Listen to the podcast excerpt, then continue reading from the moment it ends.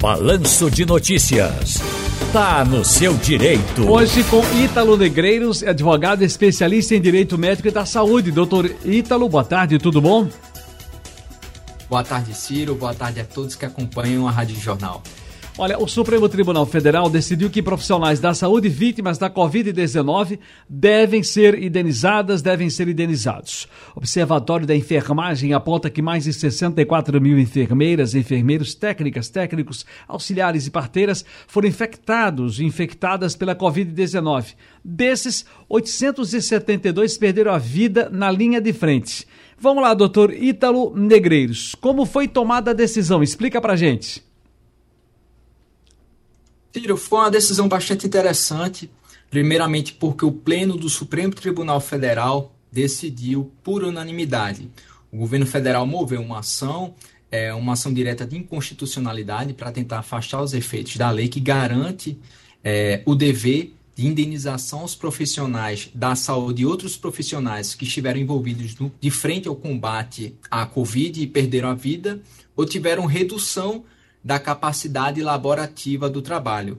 É, o governo federal trouxe questões técnicas que não foram acolhidas pelo Supremo Tribunal Federal, que decidiu que é constitucional a lei. Portanto, profissionais da saúde e outros profissionais, quer seja da rede pública ou da rede privada, têm direito a essa indenização em razão da ou do falecimento ou da redução da capacidade laborativa em razão de sequelas da Covid-19.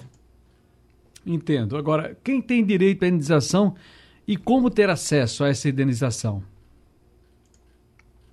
É interessante essa questão porque até o momento ainda não existe canais oficiais para que esses profissionais possam requerer via administrativa o, o direito a essa indenização.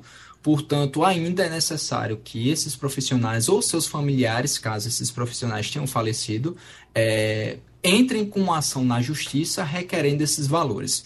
Como funciona? O direito é, se dá para aqueles profissionais que, no período é, da Covid-19, entendeu? Da, da, da questão da emergência, que contraiu essa doença em razão do trabalho e que tenham falecido ou que tenham tido a redução da capacidade laborativa, e isso tem que ser atestado por laudos médicos que comprovem o nexo de causalidade da doença com necessariamente a redução ou a morte.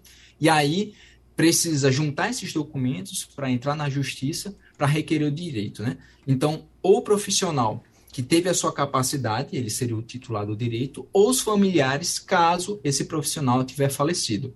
Uma coisa que é interessante, Ciro, é porque o direito não se restringe apenas a esse valor teto de 50 mil reais. Os parentes, é, os, os dependentes, eles têm direito a 10 mil reais por ano é, em razão disso, até o atingimento da maioridade, ou esse prazo pode ser estendido caso esteja cursando algum curso superior. Entendo. Agora, no caso dos profissionais que perderam a vida por causa da doença, isso aí fica o direito à indenização, cabe à família, não?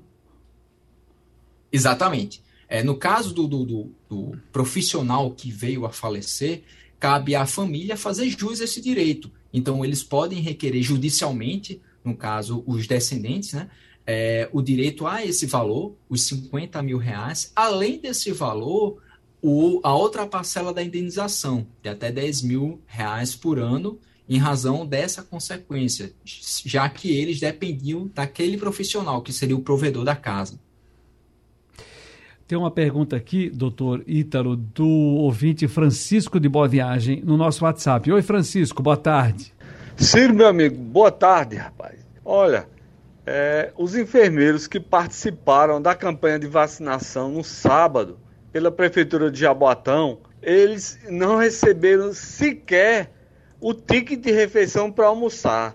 Aí eu queria saber que você perguntasse ao advogado se isso aí é permitido ou não, se o funcionário tem direito ao ticket de refeição ou não. Doutor Ítalo.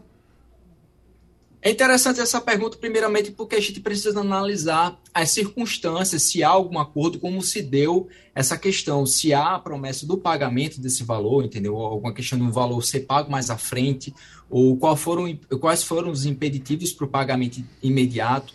Se isso aconteceu com todos os profissionais enfermeiros que prestaram serviços dentro desse período, ou se foram apenas alguns, é preciso analisar as circunstâncias práticas do caso. A princípio, faria jus, de fato, ao pagamento desses valores, mas aí precisaria analisar o caso com calma.